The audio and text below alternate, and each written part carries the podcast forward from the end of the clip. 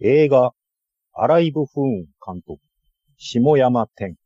1966年、青森県生まれ。高校時代から自主制作映画を撮り始め、在学中に上京。映画制作会社に入社後、フリーの助監督、撮影助手を経て、ミュージックビデオの世界へ。1989年、ミュージックビデオ監督デビュー。以来、ガクト、桑田圭介、ビーズなど、多数の有名アーティストのミュージックビデオ、ライブビデオを監督。1991年、映画みたいな恋したいで、テレビドラマ監督デビューし、翌年、世にも奇妙な物語を監督。以来、現在まで数々のテレビドラマを手掛ける。2005年、映画忍びを監督。興行収入14億を超えるヒットとなる。2014年、映画、ヒカイダーリブートでは、北米で公開した際、ハワイ州最大のシネコンで、ハリウッド作品を抑え、圧倒的1位を記録。2017年、ネットフリックスオリジナルドラマ、僕だけがいない街が世界190カ国にて同時配信。そして、昨年6月公開の映画、アライブフーンでは、陸のトップガンと評され、たちまち世界中で大ヒット。2023年夏、下山天監督、来たる。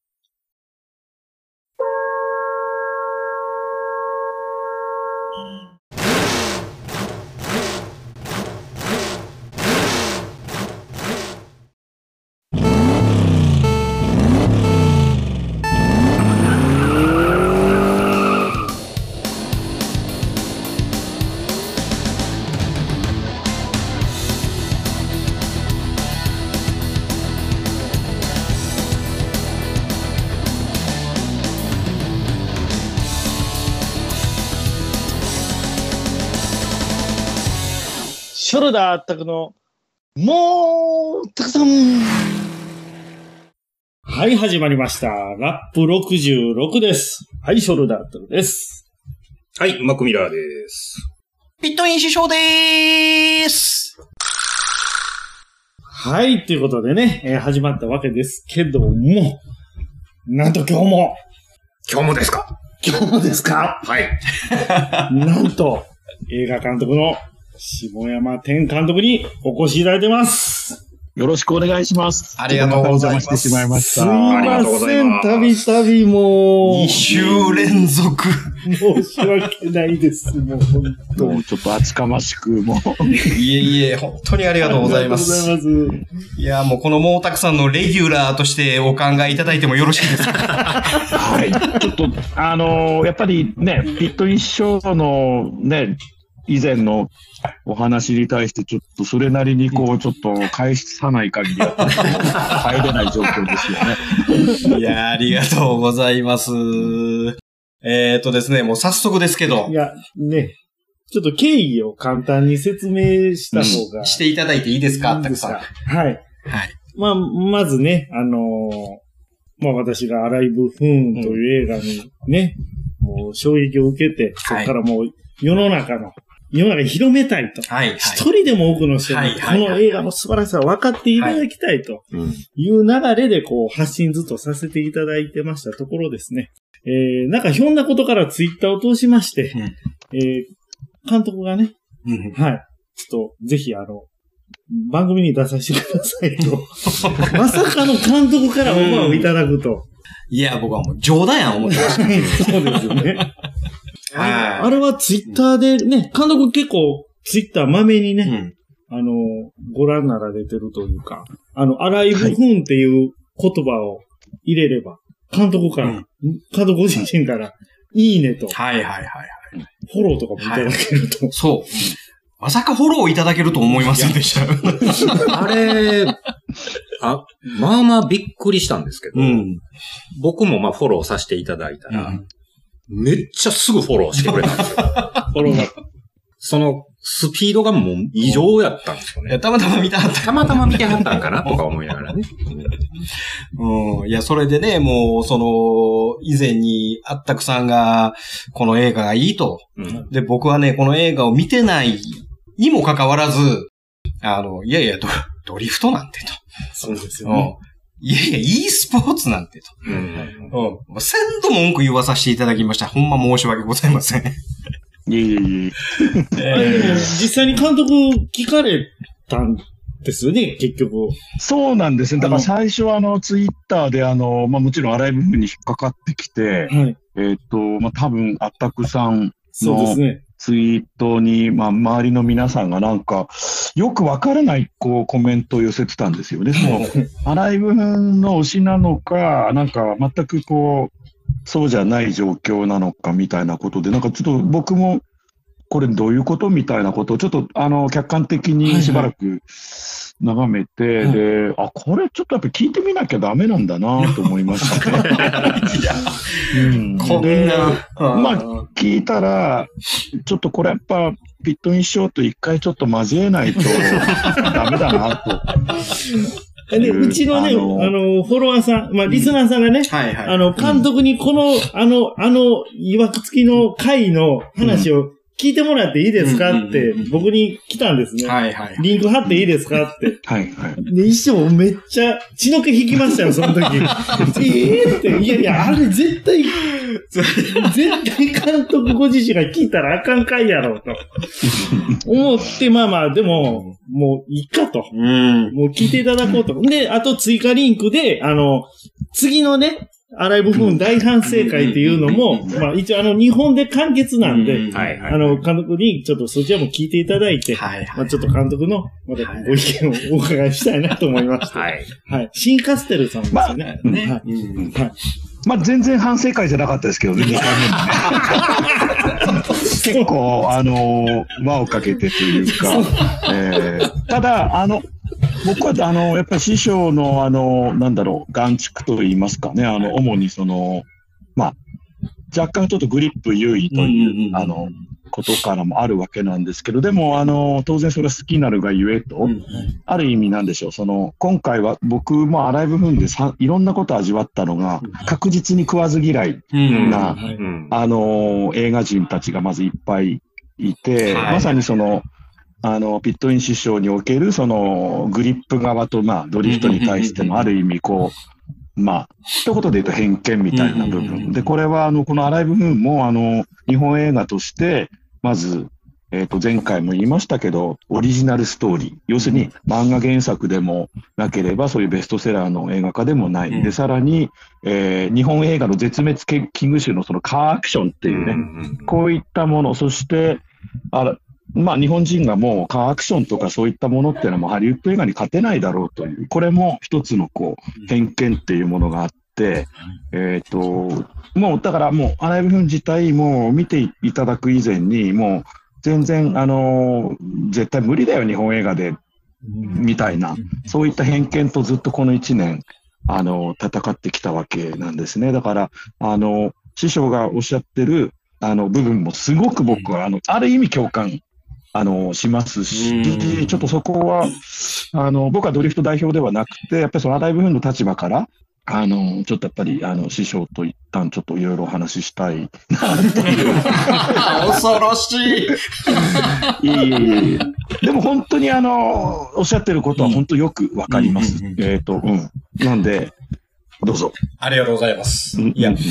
僕は学生の時にダートトライアルのジムカーナを、えーしていましたっていう風なお話で、あの、先週もお話ししましたけども、整備がもう大好きで大好きで、いや、あの、EP71 っていうスターレットの NA の車をですね、もう日々、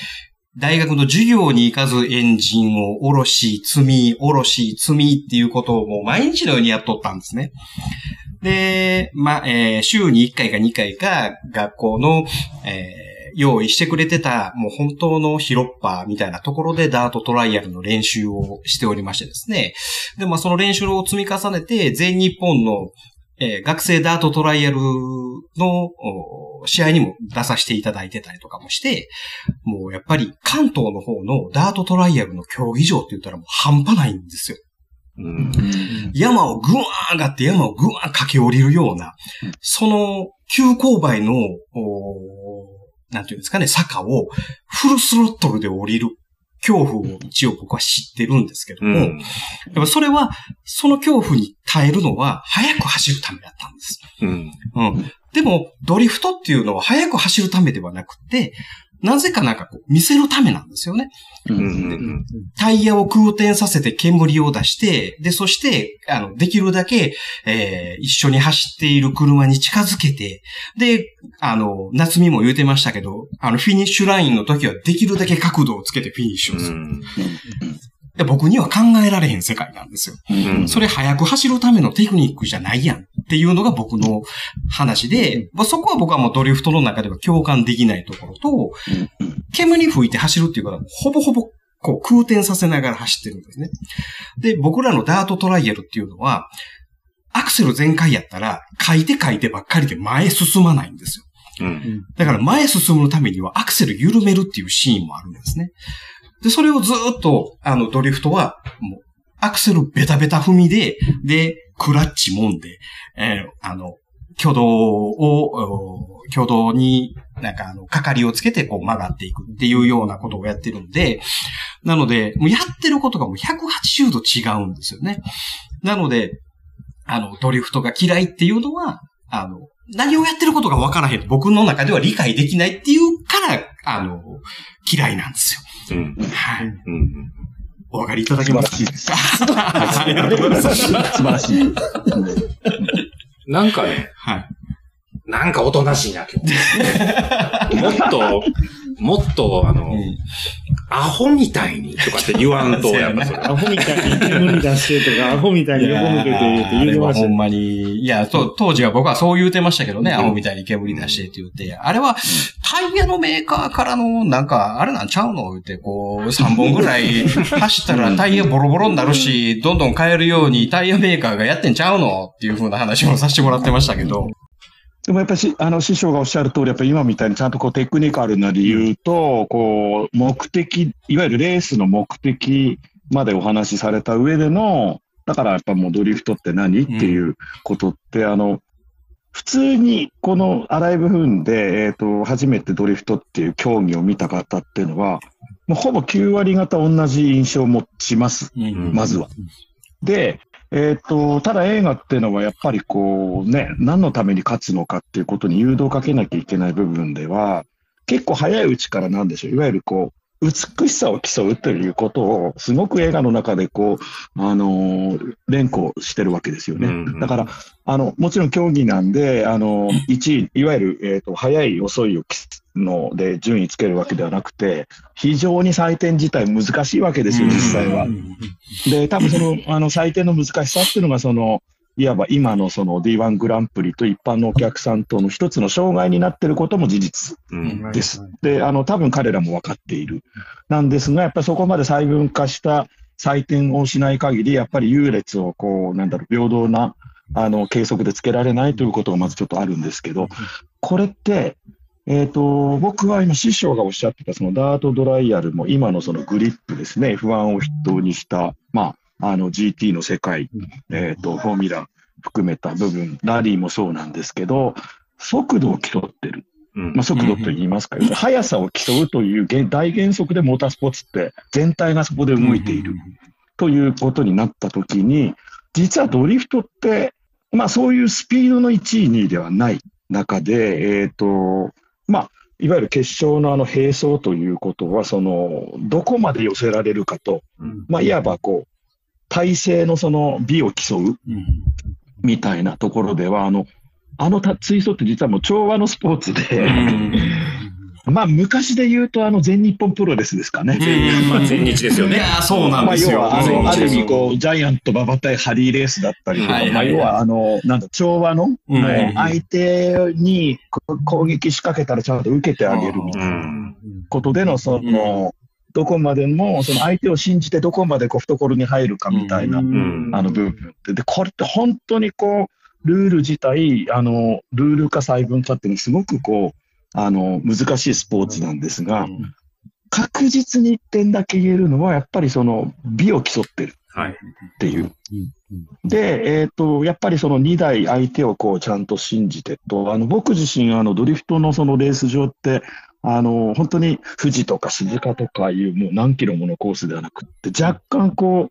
う、えっ、と、まあ、えっ、と、奥行吹だったりとか、恵比寿みたいな、あの、昭和の小さなサーキットもそうなんだけど、なんかこう、箱庭っぽくてですね、ん。すごくなんかぎゅーっとしたこう小さなところでの、それもその、なんだろう、そこの中での走行の美を競い合うっていうのは、これ日本が発明したスポーツだってうん。自信持って言えるかなとうん思います。だから、えっ、と、グリップ側の常識から見た、あの、ドリフトっていうのは、これ、土屋さんもですね、あの、なんか、イギリスでずっと、なんか、お前がやってるのはテール、え、テールスライドだろうと。うん。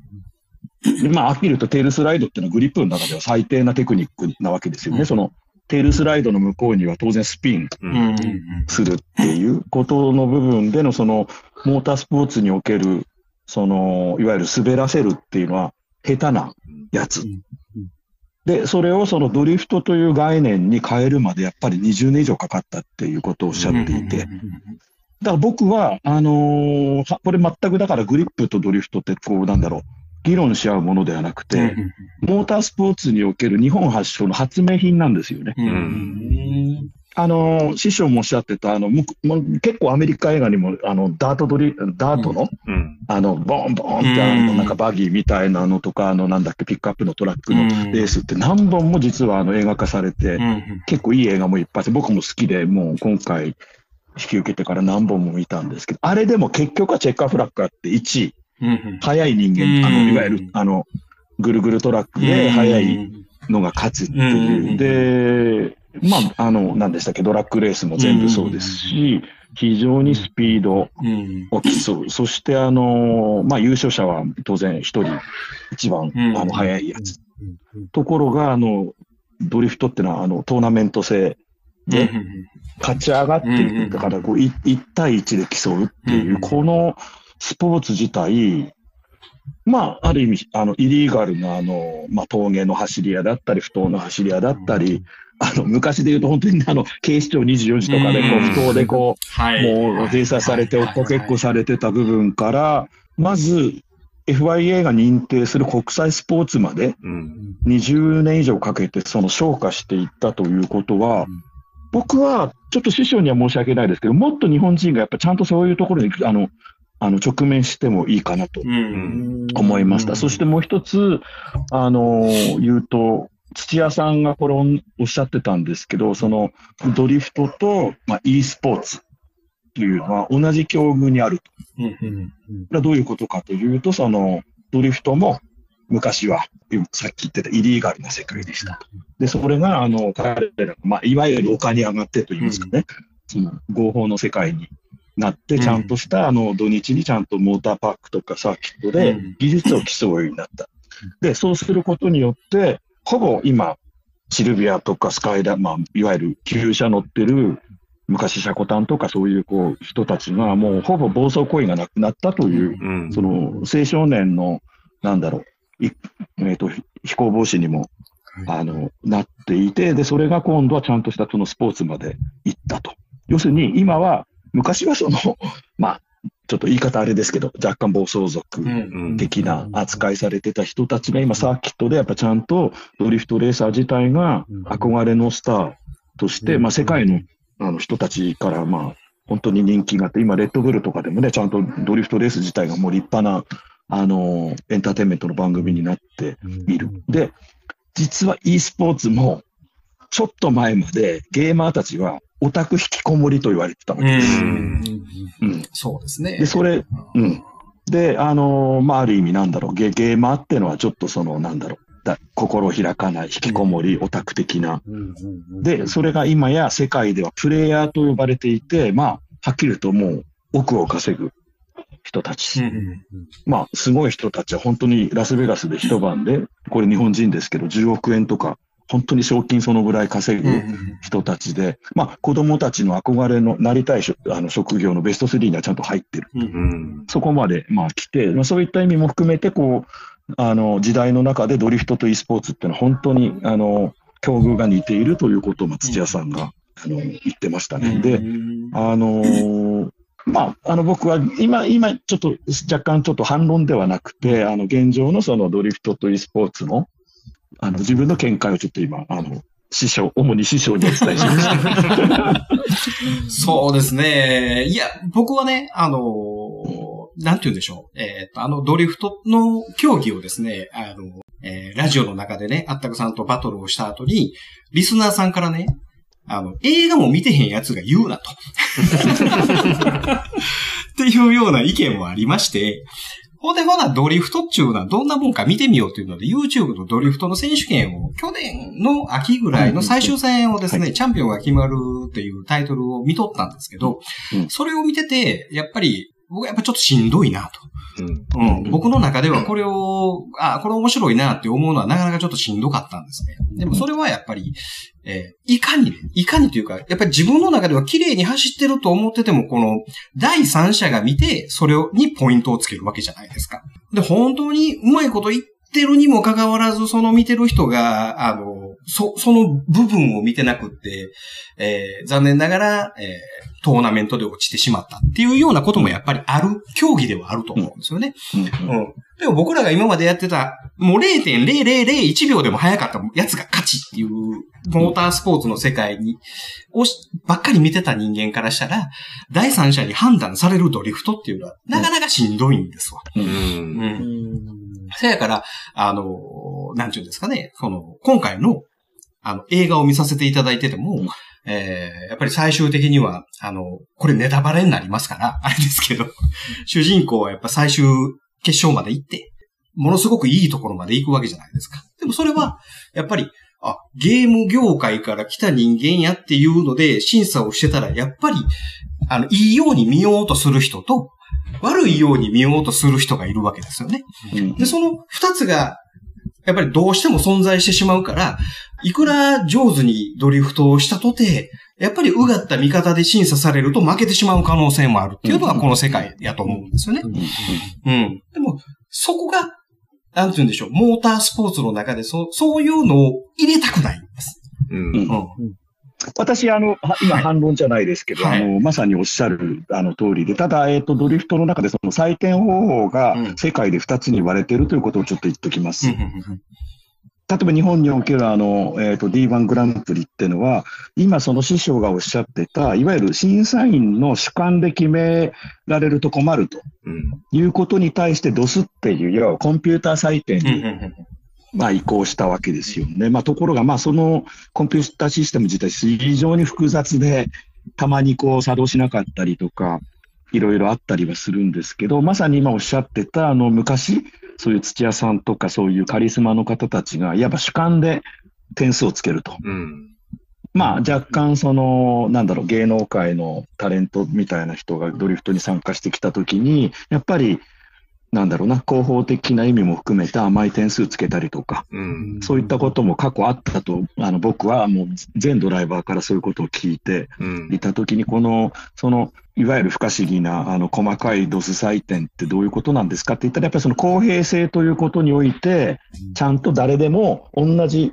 視点で角度、スピード、えっ、と、距離でちゃんと採点してくれということで、D1 は今ド、ドス採点というものがあるわけです。うん。で、もう一つは、あの、フォーミュラドリフトというアメリカの企画で、まあ、フォーミュラドリフトジャパン、D1 と、まあ、フォーミュラドリフトって、この二大、まあ、野球でいうとセリーグ、パリーグうん。なんですが、えっ、と、フォーミュラドリフトの方はその3人のアメリカから招聘した、えっ、と、審査員たちが今言った芸術点、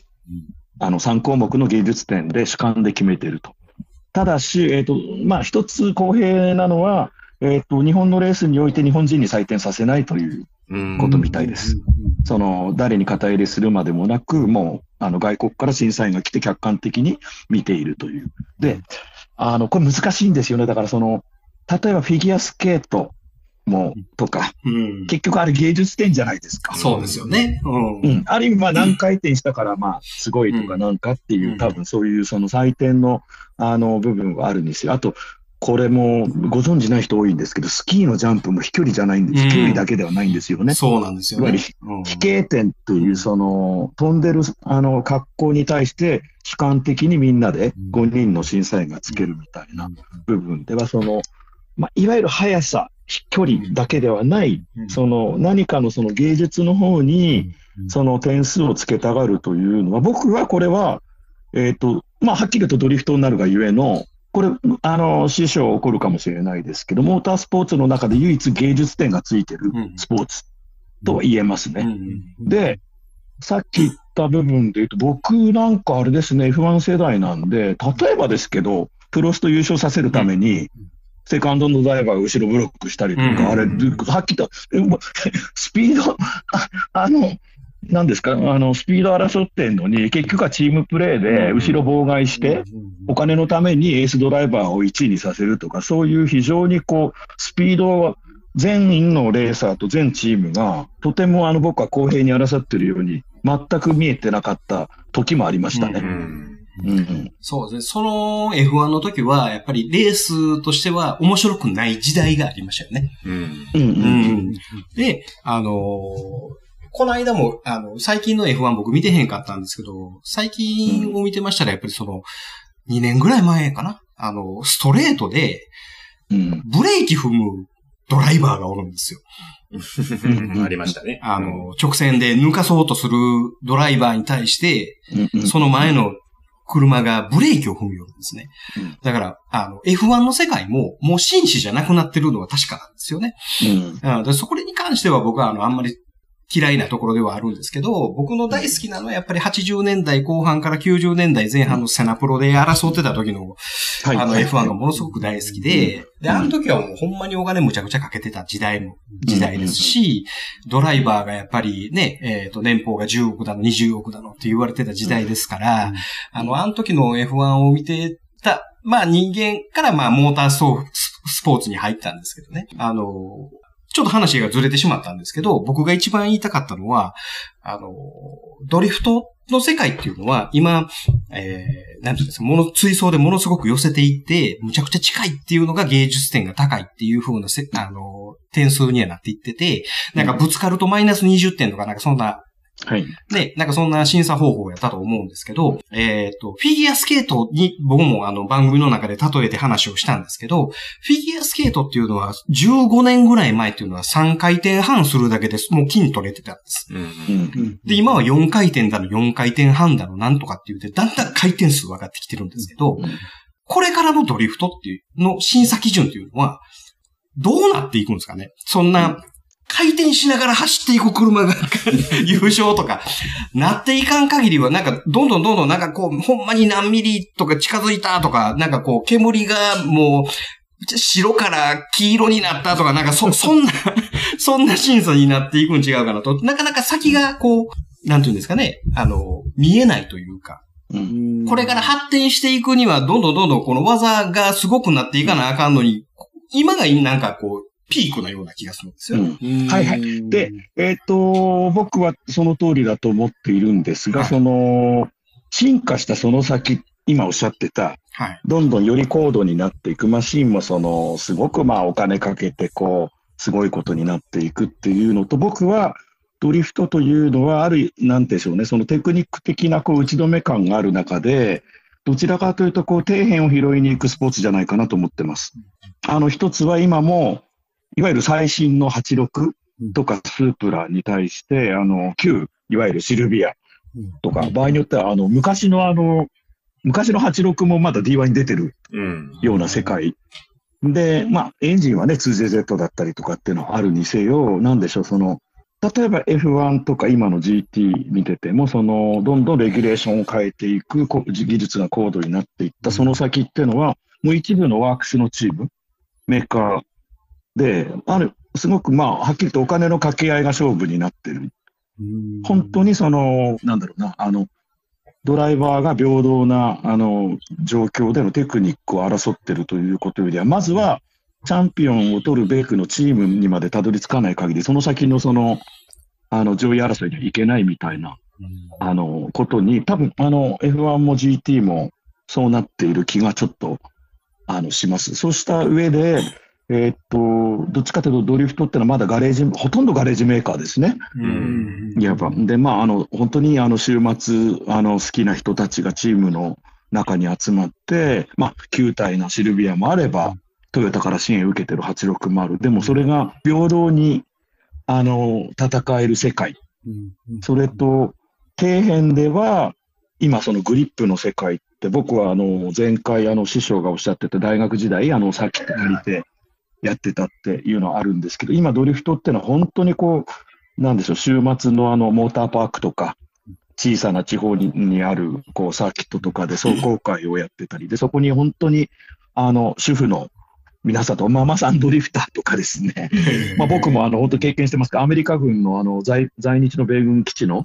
あの、兵隊さんたちとか、あと息子さんたちも、あの、本当にし昔のシルビアとか、あの、ボロ、ボロボロのを買い取って自分で改造してやってたりっていう意味では、モータースポーツのその裾野が実は、総人口では残念ながらグリップの方が圧倒的に多いですけど、その町場で自分たちも、まあ、あの、挑戦できる、あの、スポーツという部分で、ドリフトの方がすごく、あの、上が打ち止め感があるがゆえに、底辺の広がりっていうのはすごく、あの、あるんだなということを、ちょっと僕は最近、あの、目撃してますね。うん。なるほどね。でも、残念ながら、あのー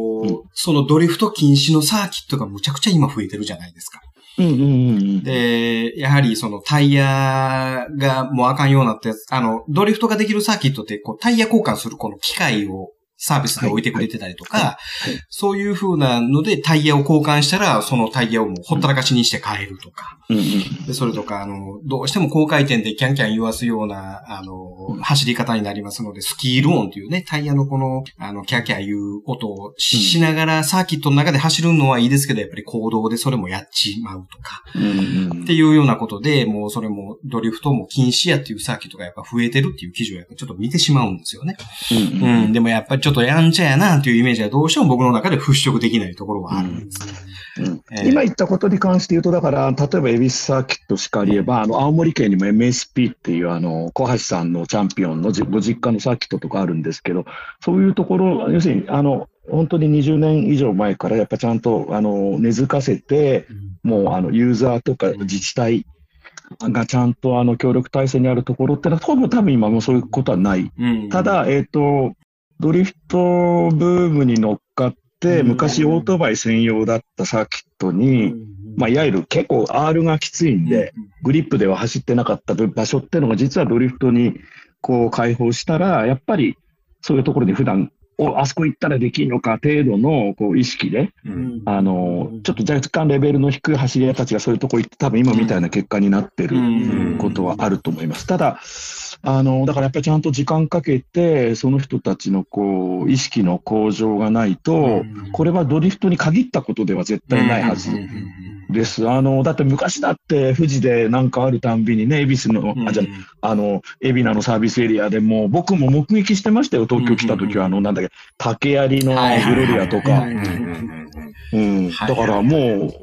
これはグリップで富士で、ね、レースやるって言ったら、もう東名がね、土曜の夜からなんか、茨城とか群馬の方からそういう車庫単族が首都高わーって行くのとか、そういったのも見てましたんで、僕はそれは、あの、その件に関して言うと、うん。あの、ドリフトだからということではない。むしろ、ドリフトがそういうふうに競技になったり、土日にそういうモーターパークとかでやることによって、行動のそういう走り屋たちがどれだけ、あ要するに行動で、そういうスピードも出ないようななんかもう車高を落としたような車が、どれだけ格好悪いかというのに彼らが気づいて、う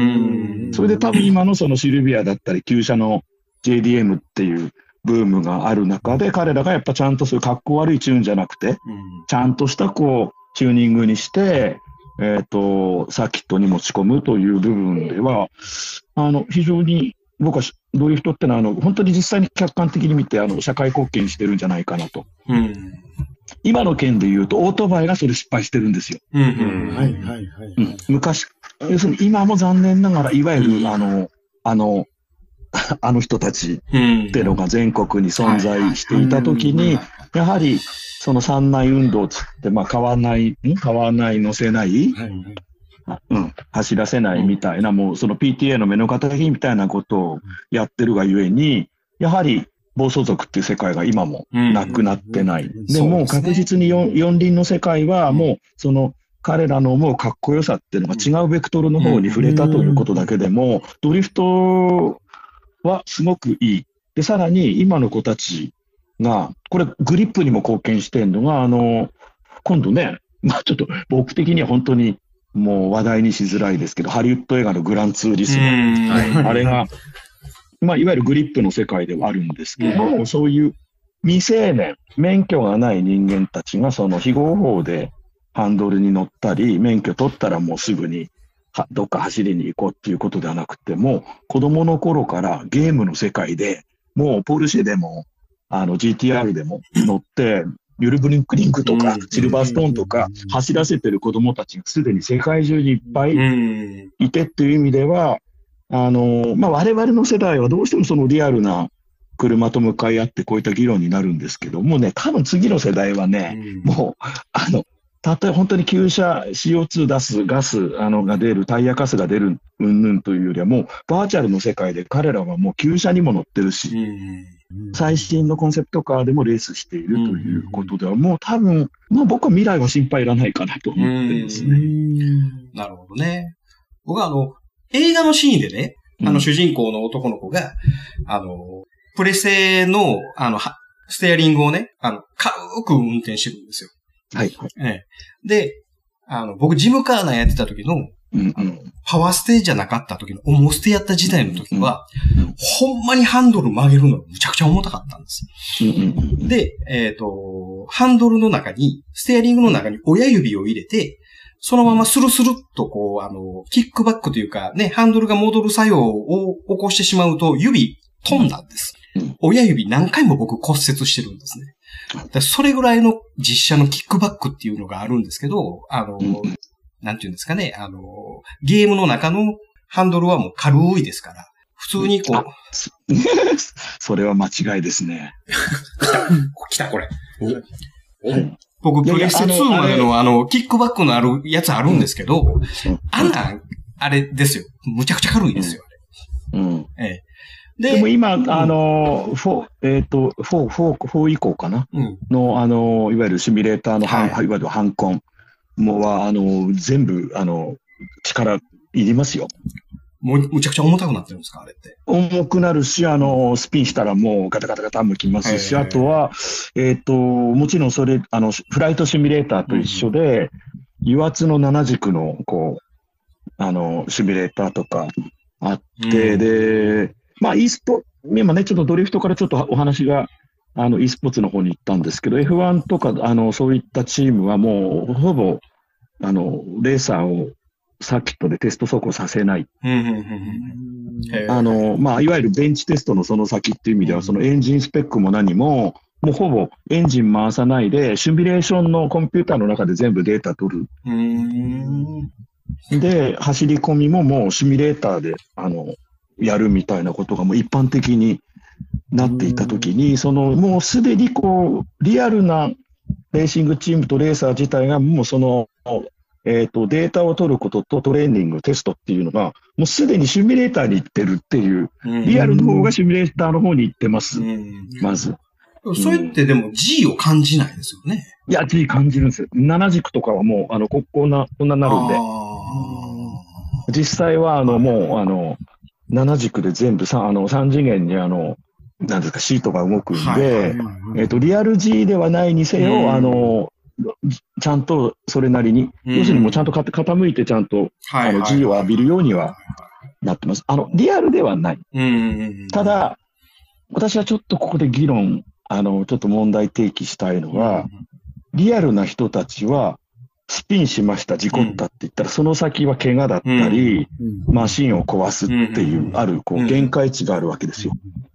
で、当然彼らは、チーム、莫大なお金がかかってる、まあ、もしくは自費で、あの、やってるマシンを壊さないように、うん壊さないように当然乗る。うんそうするとそこに、自らそこで限界値を、の線引きがまずある。ところが、そのゲーマーの人たちっていうのは、ある意味何回でも死んでるわけです。う。うんん要するにリアルレーサーが味わったことのない、その先行くとこんだけスピンする、うん。大クラッシュがあるということを実は何遍も、うん。まあ、経験していて、で、当然それはリセットしていく。そこの積み重ね自体は、下手するとリアルレーサーより、もっと見えてないその先を何度も見てる。まあ実際、実際そうなんですよ。あの、シミュレーターの人たちの凄さっていうのは。これはもう、あの、リアルなレーサーの人たちっていうのはリアルで体験してるから、シミュレーターは嫌だっていう人の方がまだ大半ではある。ですけど、あの、シミュレーター出身の人だったり、例えばあの、前回お話しいただいたあの、ま、ルイス・ハミルトン。うん。はい。あの人も、子供の頃にやっぱりラジコンという視点があったがゆえに、ラジコンっていうのはまあ自分で G を浴びた車の操作ではない。その代わり、だから自分がもうどこ向かなくても車がちゃんと何度でどう向いてるか。要するに、あの、常に車の、あの、動作自体を俯瞰で見てる。うん。実際今ドリフト界には、あの、ラジコン出身のレーサーたちがいっぱいいるんです。3人以上いる。へえ。で、彼らがなんで勝てるかって言ったら、自分は自分でその車を操作してても、じあの車の挙動自体はもう衛星写真みたいに、その上で、上から俯瞰で見てる車の挙動が常に想像できてるという、この客観性を持ち合わせている。という、あのー次の世代っていうのがまああって、で、もう一つ、あの、すいませんね。僕は、あの、e スポーツになったんでね、あの、荒い部分っていうのは半分は e スポーツの話なんで、うん。ですけど、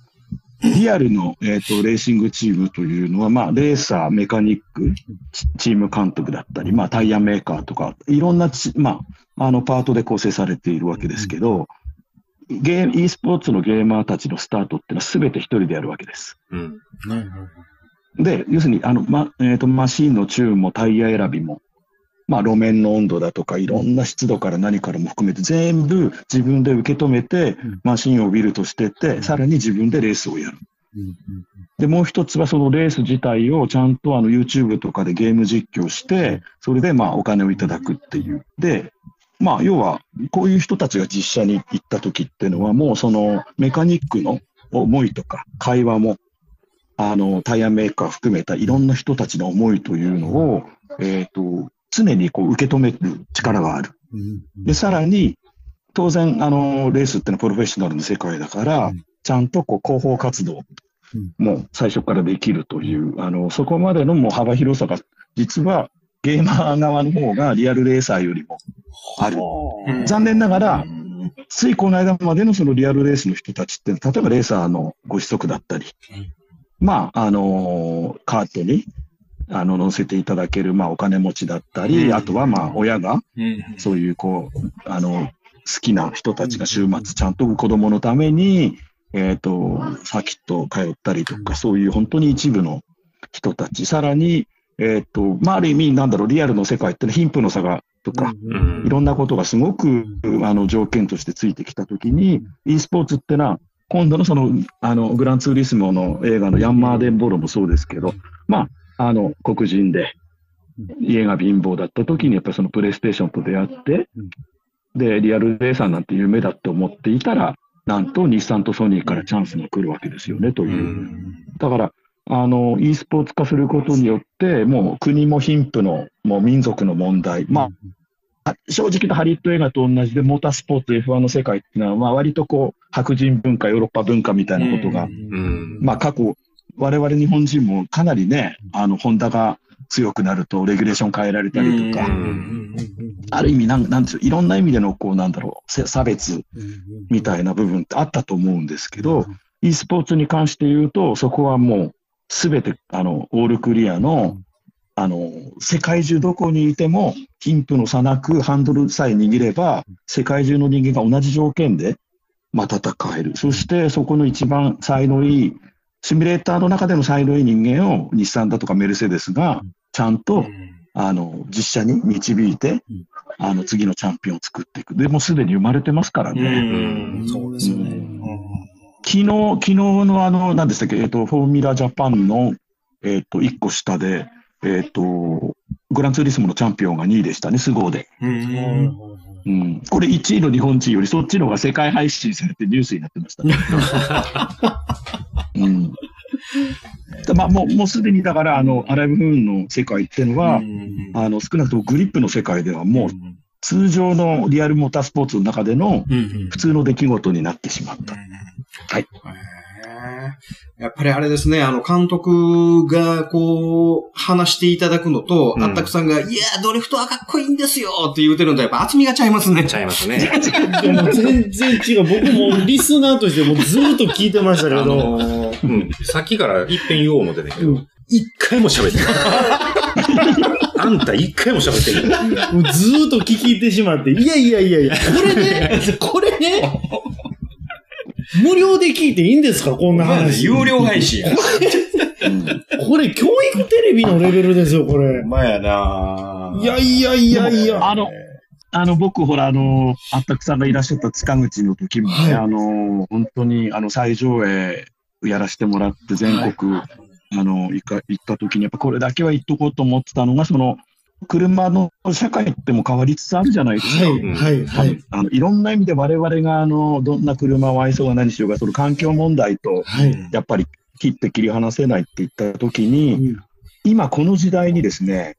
ドリフトがまず日本発祥のモータースポーツであることと、はいグランツーリスモというあのゲームがソニーのプレイステーションの日本初のうん。ゲームで、まあ、世界中のユーザーがいて、なんとそこからこうモータースポーツの次なるチャンピオンたちがどんどん出てる。うんで、さらに、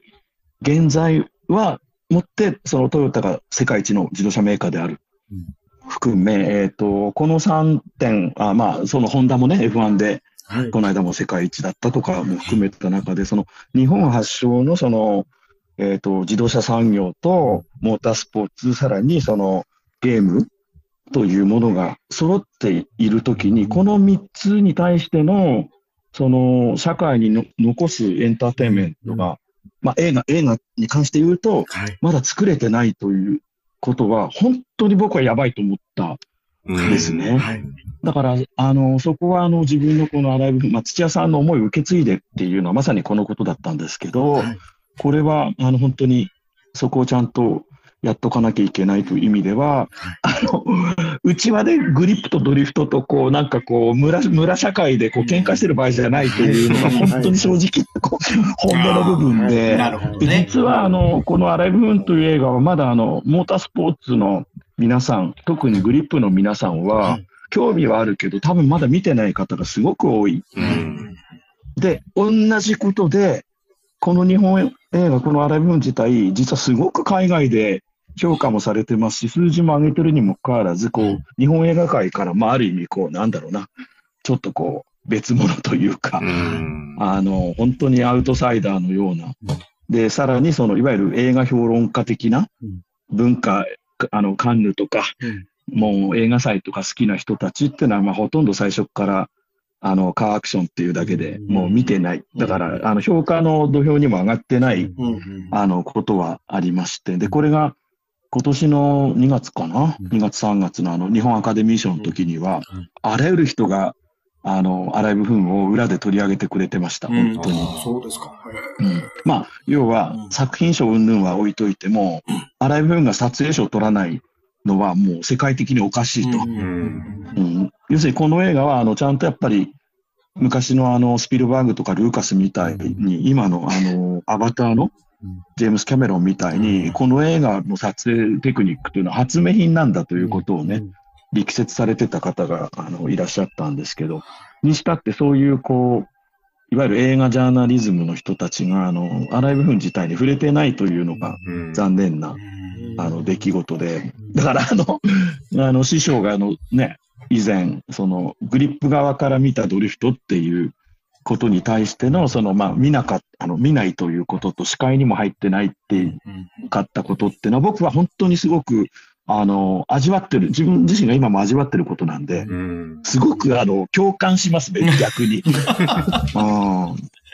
でも、あの、まあ、あの、あとは、やはり、見ていただけたか見ないかっていうところでの、こう、今、わかりやすく二分されてるんで、うん。多分それが間もなくあの、7月12日以降、ブルーレイはい。とかで見あの見れるのと、あの、英語版もつけたんで、少なくとも、あの、北米、中南米はい、アジアの皆さんはこれから見れるようになるんで、で、まあ、グランツーリスモとの、うんあの、掛け算もあるかな。もう一つ言うと、あの、トップガンマーベリックの監督さんと撮影チームは、次回作は F1 なんですよ。へあーそうなんですか。はい。で、もう発発表にはなってますけど、あの、ブラッド・ピット主演で、はいはいはいはい。で、これが、あの、CG なしっていう。ほうほうほううんだから、あの、今ね、ハリウッド映画といえばなんかもう、C、CG だったりっていう、あの、ことにはなりますけど、やっぱり、トップガンマーベリックで、全世界の、この、なんだろう、映画のトレンドが、あの、トム・クルーズまおの、あの、なんだっけ、ミッション・インポッシブルじゃないですけど、うやっん。ぱ本当に体張って、あのーお客様のために危険を冒してまででもこのカットを取ってるんだということの方が、多分去年のトップガンマーベリックで一気に風向きが変わった。うん。で、一部の方ですけど、やっぱり、アライブ・フンという映画を見て、あの、まあ、CG なしでもあり、その、日本にこんだけまだ、あの、なんだろう、CG なしでも原作なしでも、ちゃんとしたエンターテインメントあるんだよというのは、僕は見ていただいた方には、ちゃんとご理解いただけてるかなとうん。思っています。はい。はい、ありがとうございます。いやー、これ、やばいっすね、これ。こんなり、こんな話聞けるなんて。ほんまやね。で僕もう涙出そうですわ。いや師匠、えーちょっと反応、あの、師匠、ももっとガンガン攻いや、無めてください。理でしょ。無理でしょ、これち。ょっと、ちょっと無理ですよね。もう、やっぱ大変申し訳ないですけど、僕はここが限界です。いや、これ、他でね、よそで話されてないことを、これ、いっぱいね、お話ししてくださって、これ。うんいやね、監督はね、これ、パンフレットでもね、うんこの映画は人と車が熱かった時代の偶話になるんじゃないかと。うん本当そうですよね。いや、これね、本当にあの、前回も言いましたけど、10年後なのか。ちょっと、じゃあ先に、20年後の子供たちが、この映画を、まあ、なんかで見た場合、え、お父さん、んなんか、丸いの回してるの何とか、なんか、あれ、車って音するの？うん。なんで煙出してんの？で、あの、足カチャカチャやってんの何？あのね、なりかねないんですよ、まず。うん。うん。それは、あの、まあ、鉄道が同じ歴史をたどってると思うんですけどね、うん。その、まあ、蒸気機関車という鉄の塊と熱くて煙が出て、それをオペレーションするためにね、蒸気、あの、機関士といえばなんか、夏見じゃないですけど。顔をこうすすで真っ黒にしてう、ん。こう汗だくになって、こう火にこう石炭くべてっていう、で、こういったものが、あの、人とその機械が格闘して前に進んでたものが、もう今や、まあ鉄道もそうですけど、なんかもう行き先ポーンつって言ったらもう何時何分までにそこにたどり着くっていうことってのは、これもう時代の流れだった時に、これ本当に偶話になっちゃうんですね、これ。うん。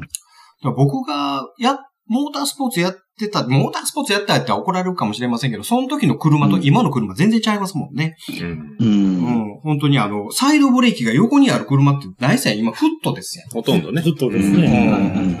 それだからあの、スイッチ的な、電気的にカチャッそうそうそう、エンジンかける時もイグニッションスイッチ。そうそう今なんかめっちゃかっこよくなってるけど、前な、こんな、車のキーなんて、物理キーなんかないですないもんねないもんね、今はうね。ん。そう考えると、こっから20年後言ったら、ま監督の言うように、コロッと変わってしまって、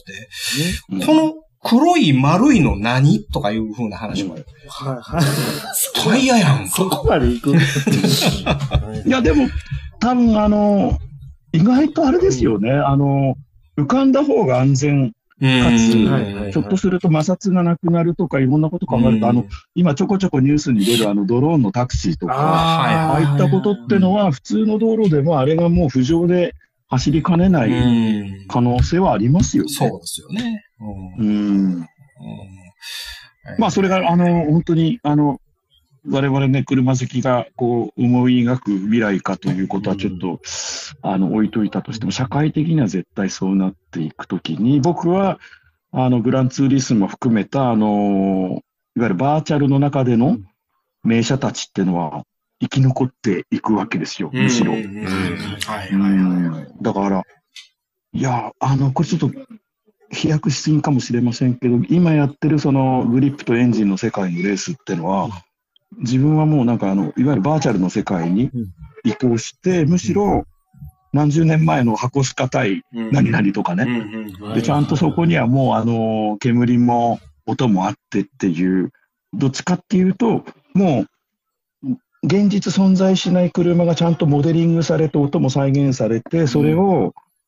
いあの、インターネット上で何千万でやり取りする時代っていうのが、あの来るしあの、私の息子を例にとると、あの、ドリフ、なんか、スマホでなんかドリフトのゲームをやってたわけですよ。で、マシンをこう自分でこう、なんか組み立てられた時に、ランサーエボリューションをカスタマイズしてたんですね。で、なんでシルビアにしないのって言ったら、え、パパシルビア買ってくれる？って言って、え、な、何？って言ったら、5万ドルですよ、シルビア。ゲームの中で。ゲームの中で。ああごめんなさい、500ドル、500ドル。500ドルだから、ろろ6万、7万。うん。うんだから、そういう、あの、今もね、高価なことにはなってますけど、あの手の車が。でも、これからだから、そういう、こう、環境問題とはまた別な部分で、その、バーチャルの世界の中に、そういう過去の日本の名車だったり、まあ、はっきり言うと、こうね、有塩ガソリンの、こうね、今じゃもう絶対排ガスで乗れないような車が、今度はネット上で逆に走り始める時代になるかもですよね。へー。うん。監督、この、ぶっちゃけですよ。はい。えー、続編はあるんでしょうか？あの、私は望んでいますし、はい。自分自身は準備もしてるのと、あの、圧倒的にもう海外の映画会社はもう、2を前提に待ってる状態です。あの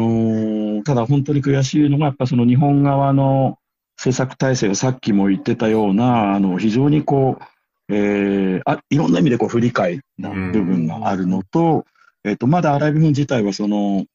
去年のその公開から、まだブルーレイもまだ発売になってないってことで、そのビジネスの結果っていうのが、今の制作委員会に結果をまだ出せてないうんあの状況なので、あのこの時点ですごくあのすぐにっていうことにはなってないけど、本当にもう毎日のようにいろんな国の言葉であの海外からあの来ます。特にもうアジアに関して言うとね、もう台湾からシンガポール、マレーシア、タイっていうのはもう本当にもう100巻規模で公開されてベスト10にも入ってるんへで、だから。だから、あの、いくつかの国では、日本映画の中では、アライブフンが一番なんですよ、お客様の方すると。うん、だから当然それは2があるだろうということで、あのーご連絡は来るんですけど、本当になかなか今の日本のエンタメ界っていうのはさっき言った通り、テレビドラマの映画化、ま、まあ、漫画か小説だったり、あとは、あの、未だに見てない人からすると、やっぱそのカーアクションドリフトっていうものに、あの、偏見があって、なかなかっていう感じです。だからもう、あの、最終手段はもう海外で撮るかっていう話です。ね。ですよね。うん。残念ながら、ただ、うん。うん、まあ、だから僕自身はやっぱりこれはジャパンオリジナルからうん。外したくない、うん。うん。うん。あの、作品で、やっぱそこの国籍失うと、やっぱこの映画のもう一つの魅力ってのがない。そのさっき言ったそのドリフトが日本発祥、うんゲーム、グランツーリスモだって日本じゃないかと。うんで、やっぱりこの日本、旧日本車があの、バトルしてることで、海外の人たちってのが、あの、まあ、ワイルドスピードだってそうですよね。うんそうですよね。うん。あの、主人公以外はみんなもう、日本の旧車、そうですうんね。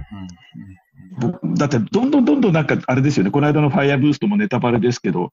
確か、あれ、に 240Z。西尾丸ですね。だいぶ古いですもんね、240Z。いや、これがあの、ハリウッド映画の主演との会話で、あの、やっぱり L6 じゃ、え ?L6 じゃなくて RB に積み替えたのは正解だったっつっはいはいはい。て。いや、これ、世界、世界で一番ヒットしてるはい映画のはい主人公とヒロインのやりとりが、日産のえ L エンジンと RB のエンジンの積み替えの話ですよ。でね、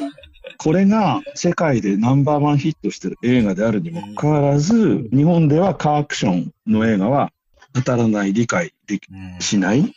危ない、暴走行為の助長っていうことをまあ言う。そう。だったらもう、あの、全面的にね、ワイルドスピードなんて暴走映画なわけで街まで壊すわけで、そこ止めろよっていう、どっちが、あの、助長してんだとかって、本当にムカつくことがちょっと僕の周りではあります。うん。ただ、あき、あの、諦めてないというか、あの、本当に、こん今度のその、ブルーレイ発売とか、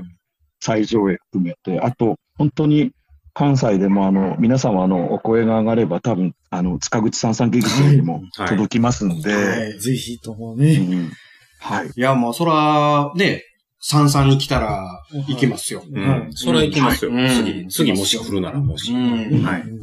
もうこのね、ネットラジオも全国区なん。でね。うん。まあ、海外でもね、うん。聞いてくださってる方もいらっしゃるん。で。はい。可能性はありますん。でね。ええ。あ、じゃあ、もしあの、海外で、あのーいわゆる、えっ、と、北米、中南米、うんはい。えっ、と、韓国、あと東南アジア、うんおと台湾の皆さんは、えっ、と、日本の、あの、アラブのブルーレイ買えますんで、はい。はい。あの、アマゾングローバルとか、あとあの、三沢の米軍基地の、ほう。あの、車屋さんのサイトでちゃんとあの、英語版で、は、へえ。どあの、ドナルドさんっていう、ドナルドさん、はい。過去にねう、ん。2回ほどですよね、あれ、三沢基地でうん上映されてるんですそうよ。ああ、そうなんですか。はい。大反響だったんじゃないですか。そうなんですよ。もうへー300人オーバーして、ほうほうはいへえ。米兵が盛り上がりに盛り上がって、ええうおーですよ。ああ、そうなんや。うんへえ。そうか。まあ、ブルーレイうん発売された暁には、うん。まあ当然我々も購入いたしますうし、ん。うん。ね、あったくに、もうあったくに至っては、はい。まあ1000万枚ぐらい買います。1000万。1000万枚はまあ、あの、パート8ぐらいまで作れます。あーそうまあパート8まで行くんやったら一つはグリップでお願いします。はい。そのうち一つだけでいいから。一つだけでいいから。えー僕はもう2枚予約させてもらってあ、そうなんや。はいすごいね。あの、鑑賞用と保存用という形でね。さすがやな。あありがとうございます。えー僕はあの、すいません、また、あの、僕が本当今回そのピットインショートのやりとりっていうのが、はいあの、ある意味、さっき言ったね、実現するしないは置いといても、そのパート2のプロットの中ですごく重要な。ピットイン師匠みたいな、いわゆる、あの、ドリフト不理解な、はい。あの、人を映画の中に出したいなと思う思いました。えー、マジっすか？いや、要は、あの、あれじゃないですか、あの、よく、こう、ススポーツ映画とかでも、こう、なんか、例えば、アメリカ映画の、こう、スポーツものとかでね、スタンドで相手もしないで、ふーんなんて言ってるおじさんが、最後、みんなの頑張りで、こう、手に汗握って、最初はええ。最後拍手して立ち上がったら、ええ。もうなんかそこでみんなお客さん泣くじゃないですか。えーもう、あの、頑固親父みたいなやつで お願いしますわ。なんだドリフトはって言ってた、あのー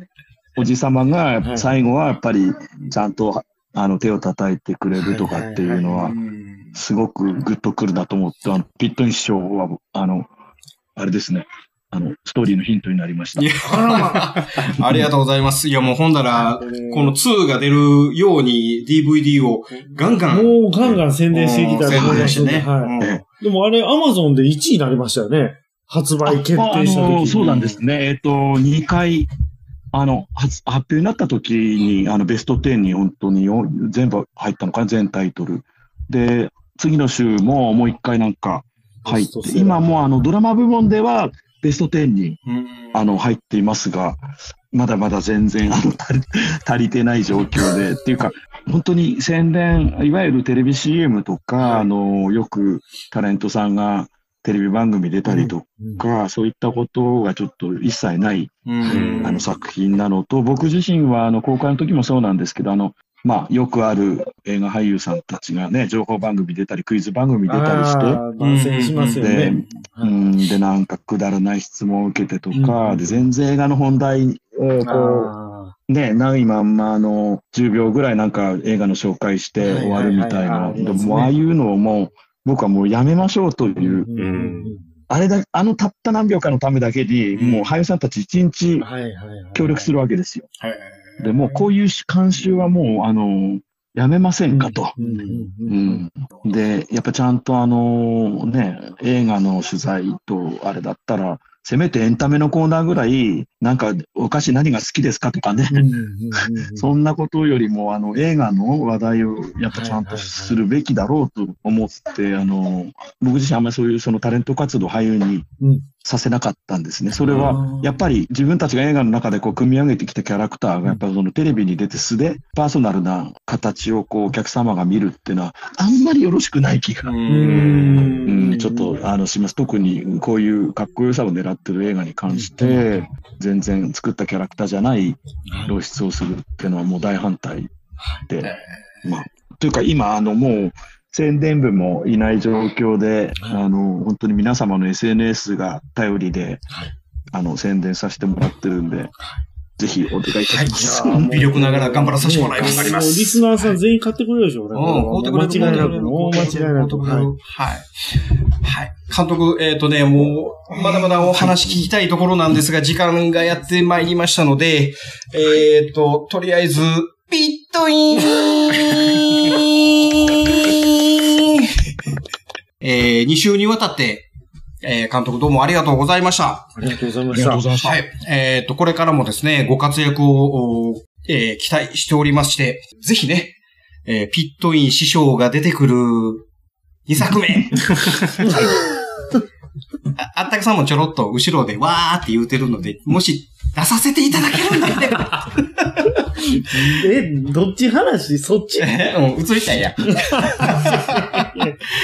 よろしくお願いいたします。はい。あの、ぜひ、本当にでも、もう、それが実現した暁は、あの、出演にいらしてください。ありがとうございます。あります。いや僕らそもそも顔出ししてないから。あ、ほんまやね。いやわからへん。いや、その時は出すよ出す出す出す。あのエンドロールに出んねんで、ピッいやいや、もう、ピットイン師匠。いやいや、もう本当にね、いや、ちょっとね、お時間がね、うん本当これ、ちょっと残念で仕方本当にないんですけど。申し訳ございません。これでも監督、また、ご出演いただけることって可能なんでしょうかね。そうですね。あの、いや、これ、例えばなんですけどね、関西の皆さんが、あの、お声上げていただいて、仮に、あの、塚口さんで、はい。また上映していただけるという、結構ね、可能性なくないんですよ。あのはいはいはい。塚口さんも、あの、前回、あの、応援上映次やりましょうっておっしゃってくれてたんで。ってことは、関西に僕行きますんで。はい。その時はもう、やばいっすね、その時。まとまっていきますんで。はい。会社休んでいきますんで。だから、あの、多分その時は、まあ、上映前なのかなんか塚口さんのあの、会議室とか借りて収録。ええよ、え4人集まって。いや、やばいっすね、それ。それはやばいですね。えー他のポッドキャスターも来るかもしれませんが、うん その時はよろしくお願いします。はい。はい。でもこれ流したら絶対ポッドキャスト界に激震が走りますよね、これ間違いなく。はい。それほどね、歴史、歴史、なんか歴史的な瞬間っていうんですか、これ。いやー、もう本当にありがとうございます。あはい。では、監督どうもありがとうございましたりがとう。ございました。ありがとうございました。世界が認めたジャパンオリジナルカーエンターテインメント映画アライブフード監督の下山天です。この度7月12日にブルーレイ &DVD が発売になります。本編プラス100分を超える特典映像、驚きの映像もついてます。車に興味がない方も絶対楽しんでいただけますし、車好きの人はもうお宝物になるはずです。皆さん、7月12日、えっ、と、現在、えー、Amazon 楽天ほか、販売サイトで予約受付中です。よろしくお願いします。